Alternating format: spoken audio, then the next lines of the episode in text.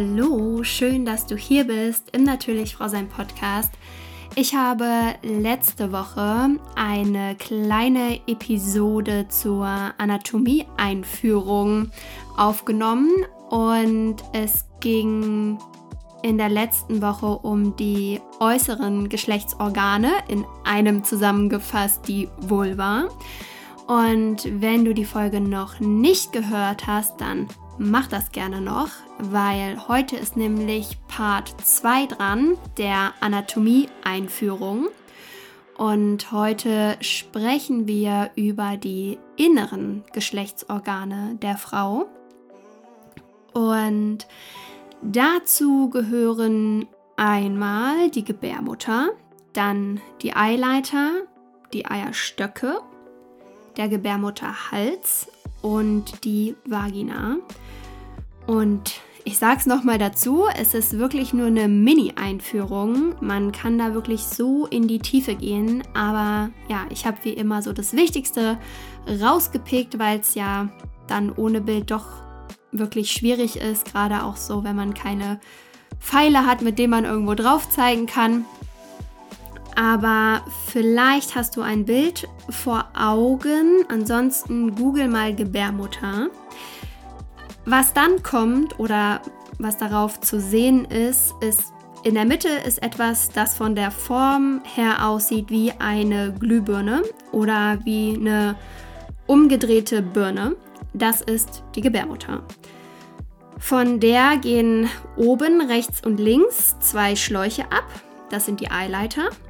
Und am Ende dieser Schläuche sind rechts und links, da hängen so zwei Kügelchen dran. Das sind die Eierstöcke. Am unteren Ende der Gebärmutter, wenn wir uns jetzt eine umgedrehte Birne vorstellen, dann meine ich jetzt quasi den Teil, wo der Stängel wäre. Da ist Gebärmutterhals. Das kann man ganz gut erkennen, weil die Gebärmutter ist oben ja sehr breit und da, wo sie nach unten hin schmal zusammenkommt, das ist der Gebärmutterhals. Und unter dem Gebärmutterhals beziehungsweise setzt das schon rechts und links neben dem Gebärmutterhals an. Ähm, das ist die Vagina. Und die sieht ein bisschen aus wie so eine lange Röhre oder wie so ein langer Schlauch. Wenn ich in meinen Geburtsvorbereitungskursen so ein Bild zeige, ne, mit Gebärmutter, Eileiter, Eierstöcke, Gebärmutterhals und der Vagina, dann halte ich das hoch und zeige dann auf die Vagina und frage, was ist das hier? dann sagen 90% der Frauen, das ist der Gebärmutterhals. Die Männer machen meistens einfach nur große Augen. Danach, ich lasse das unkommentiert, danach zeige ich dann auf den wirklichen Gebärmutterhals und frage, was ist dann das? Dann werden die Gesichter auf einmal nachdenklich. Die meisten Frauen kommen dann eigentlich auch schon von alleine darauf, dass das dann nicht sein kann mit dem Gebärmutterhals, sondern dass das was anderes sein muss, weil Gebärmutterhals und Vagina, das wird auf Bildern eben oft miteinander verwechselt, aber es ist natürlich nicht das gleiche. Und wir gehen jetzt die einzelnen Organe mal durch und werden mal sehen, was die alles so cooles drauf haben.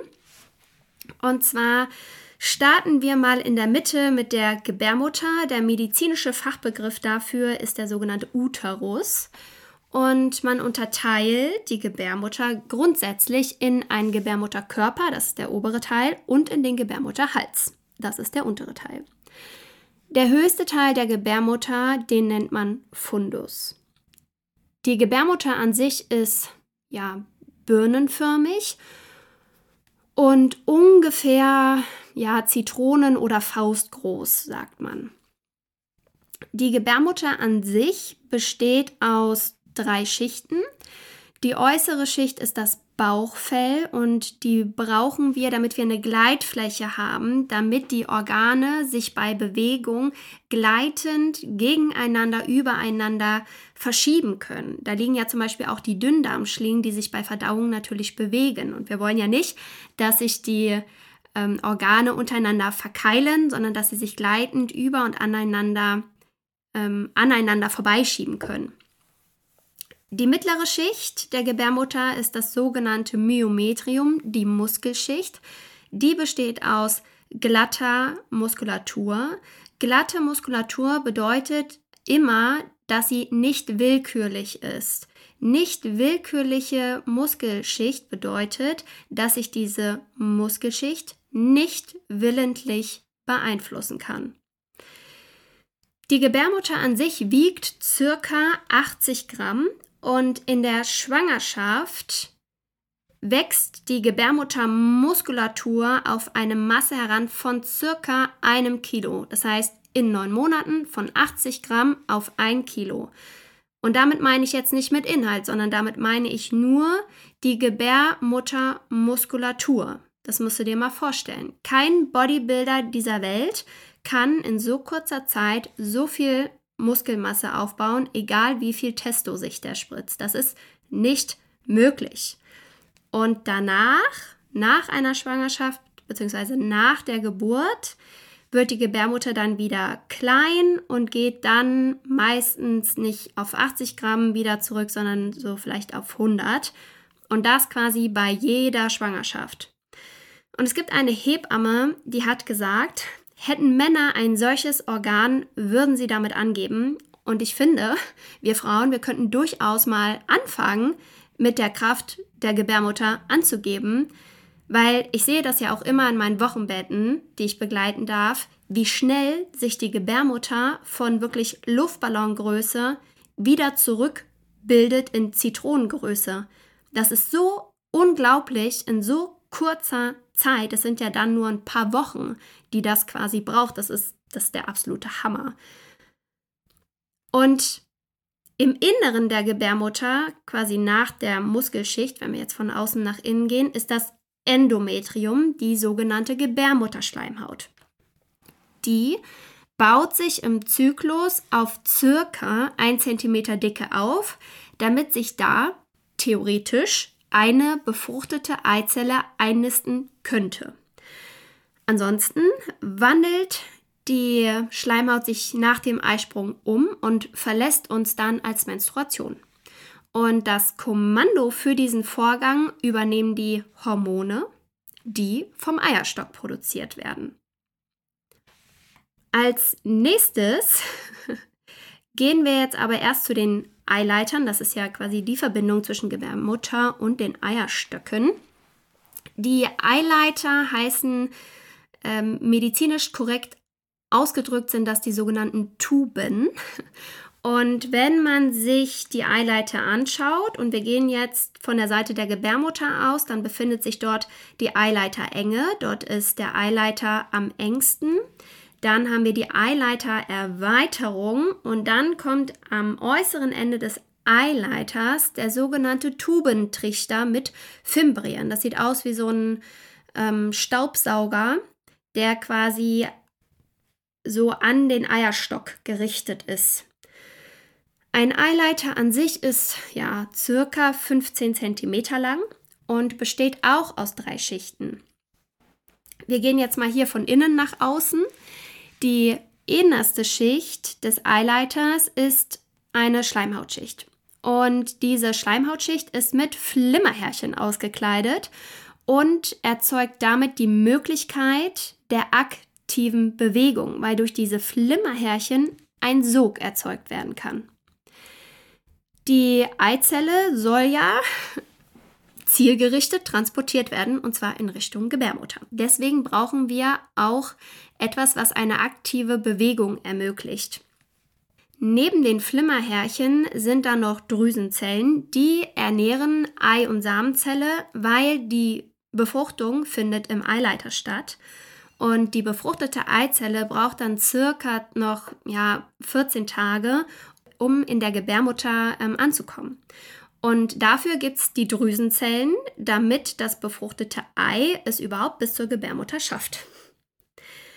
Dann besteht der Eileiter noch aus einer Muskelschicht und die kann zwei Bewegungsrichtungen erzeugen. Und zwar einmal zur Gebärmutter hin. In diese Richtung wird die Eizelle transportiert und die Zweite Bewegungsrichtung ist quasi nach seitlich außen, mit der die Samenzelle aus der Gebärmutter in Richtung Eileitermitte transportiert wird, wo dann eben die Befruchtung stattfindet. Das heißt, wir haben quasi Schwung aus beiden Richtungen, damit sich Ei und Samenzelle begegnen können. Und das ist natürlich eine ziemlich smarte Sache. Der Eileiter an sich ist von außen jetzt die äußerste Schicht, auch mit Bauchfell überzogen, genauso wie die Gebärmutter selbst, damit auch hier die umliegenden Organe wieder gleitend aneinander sich vorbeischieben können. Die Wand der Eileiter ist tatsächlich sehr, sehr dünn, papierdünn und deswegen muss bei Operationen in diesem Bereich muss immer sehr acht gegeben werden auf die Eileiter. Das ist ganz, ganz wichtig. Und dann, wir haben jetzt quasi den oberen Teil der Gebärmutter besprochen, den Eileiter bzw. die Eileiter, das sind ja zwei. Und jetzt kommen wir zu den Eierstöcken. Medizinisch korrekt ausgedrückt sind das die Ovarien. Und das sind richtige Wunderwerke. Die sind circa zweieinhalb bis fünf Zentimeter lang und circa ein Zentimeter dick. Und von der Form her sind die so ein bisschen, ja, wie eine Dattel oder vielleicht eine Pflaume, so in diese Richtung. Und die produzieren Geschlechtshormone und steuern darüber unseren Zyklus. Und das von der Pubertät bis zu den Wechseljahren. Und das ist nice to know. Unsere Eizellen werden schon vor der Geburt angelegt. Das heißt, die entwickeln sich nicht erst in der Pubertät, sondern wir kommen damit zur Welt. Wir werden damit geboren. Das heißt, wenn du dir das mal vorstellst, als du noch im Bauch deiner Mama warst, gab es schon alle Eizellen. Das bedeutet, dass die Eizelle, aus der ein Kind entsteht, die war auch schon im Körper im Bauch, in der Gebärmutter deiner Mutter. Das ist verrückt, oder? Weil wenn du dir dann vorstellst, dass es bei deiner Mutter und deiner Oma ebenfalls schon so war, ist ein bisschen crazy, oder? Und wir kommen mit circa, das sind ja immer so circa Zahlen eben, mit einer Million Eizellen zur Welt. Das heißt 500.000 pro Seite. Und davon, das hört sich ja jetzt unglaublich viel an, schaffen es aber nur circa um die 200 zu befruchtungsreifen Follikeln heranzuwachsen. Und die anderen Follikel, die bilden Hormone, um die Reifen der Eizelle zu unterstützen.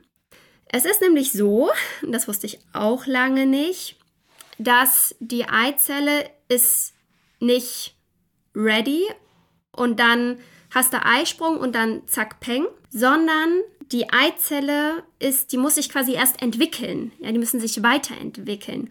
Und das tun immer mehrere gleichzeitig. Ich glaube, es sind circa 20 bis 25 Stück, wenn ich das in, richtig in Erinnerung habe.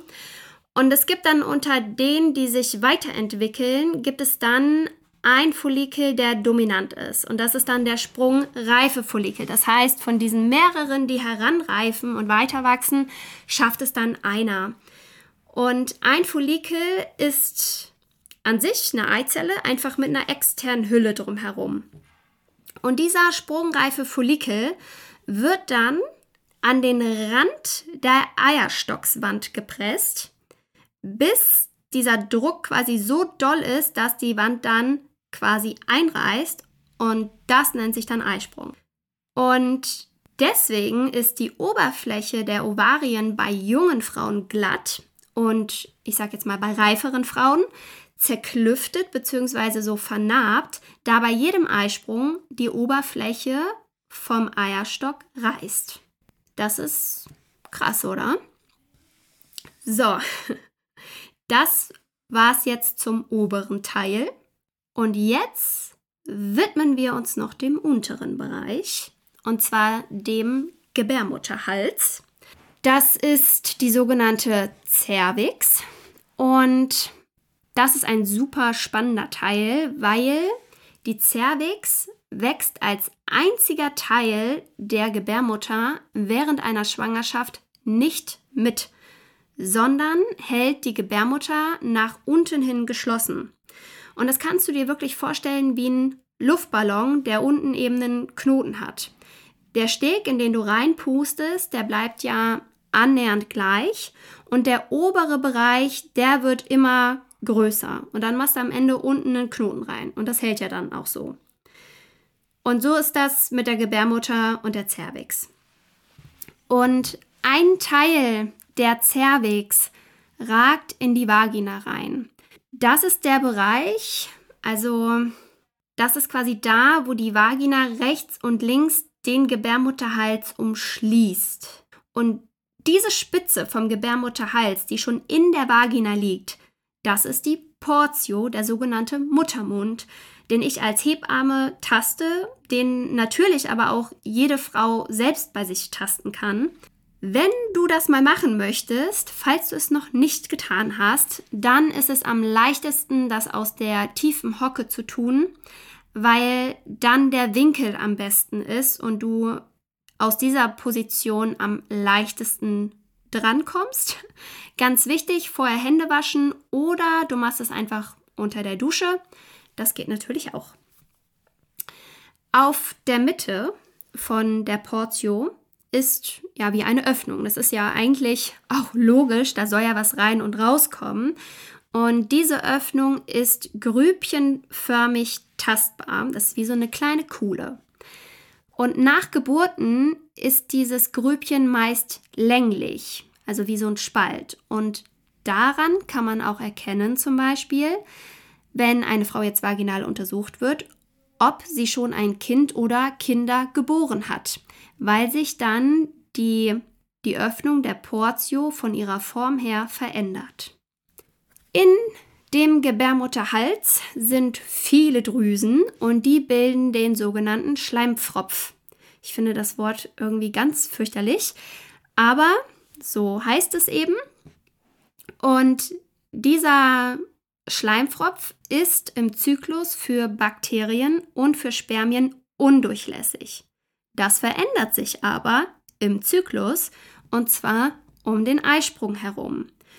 Und das merken Frauen auch, wenn sie sich aufmerksam beobachten, weil sich das Cervix-Sekret in der Farbe und in seiner Konsistenz dann verändert.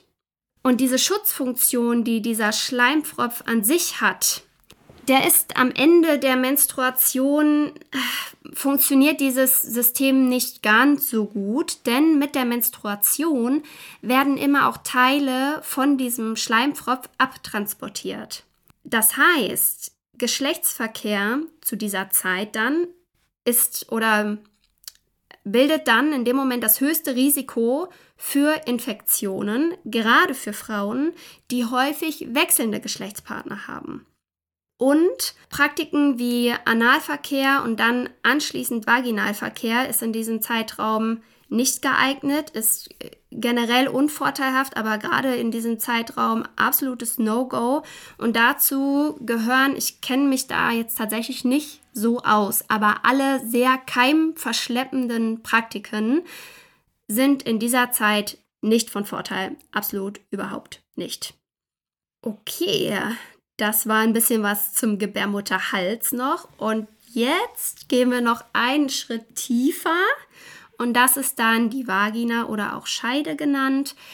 Die Vagina an sich ist, ja, sieht aus wie so ein langes Rohr und ist circa 8 bis 10 Zentimeter lang.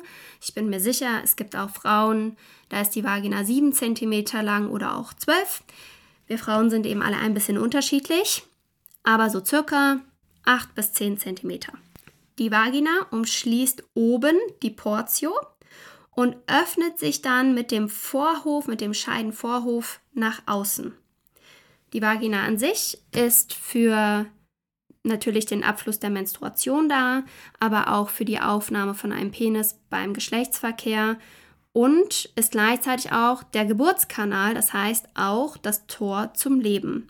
Die Vagina hat ein paar Zentimeter im Inneren, quasi ein Ass im Ärmel, den sogenannten G-Punkt. In der Medizin wird diskutiert, ob es den wirklich gibt und ich glaube, das darf jede Frau für sich selbst herausfinden. Und die Vagina hat eine Scheidenschleimhaut und auf der Scheidenschleimhaut befindet sich ein Biofilm an Bakterien. Das sind die Milchsäurebakterien, die heißen auch Döderlein-Milchsäurebakterien und deswegen wird diese Scheidenschleimhaut auch als Döderlein-Flora bezeichnet. Und die baut quasi absterbende Zellen der Oberfläche ab und stellt aus der ja, darin enthaltenen Stärke Milchsäure her. Deswegen haben Frauen im geschlechtsreifen Alter einen sauren pH in der Scheide und der ist, liegt circa bei 3,5 bis 4,0. Das ist der Scheiden-pH.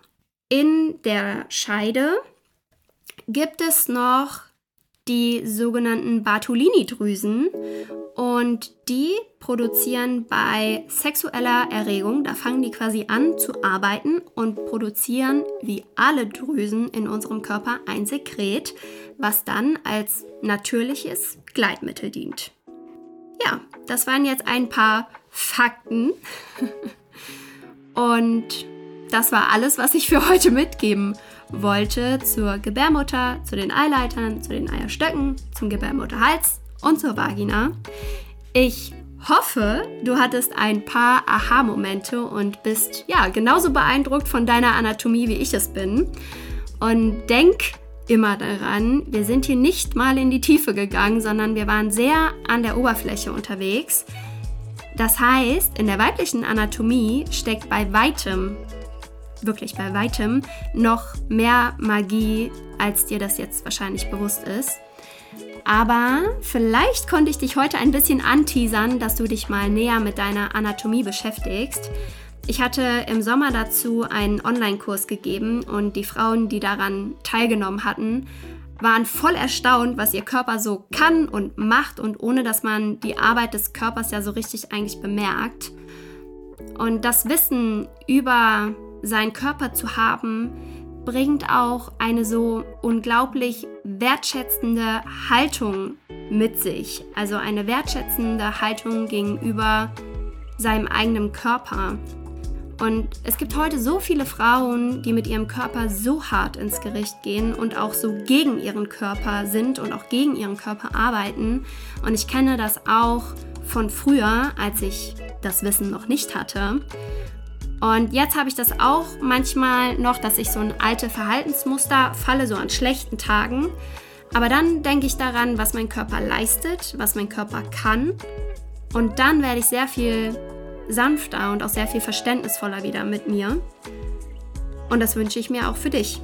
Und ja, in diesem Sinne, lass es dir gut gehen. Dein Körper kann eine Menge, sei stolz auf ihn. Und wir hören uns nächsten Montag wieder.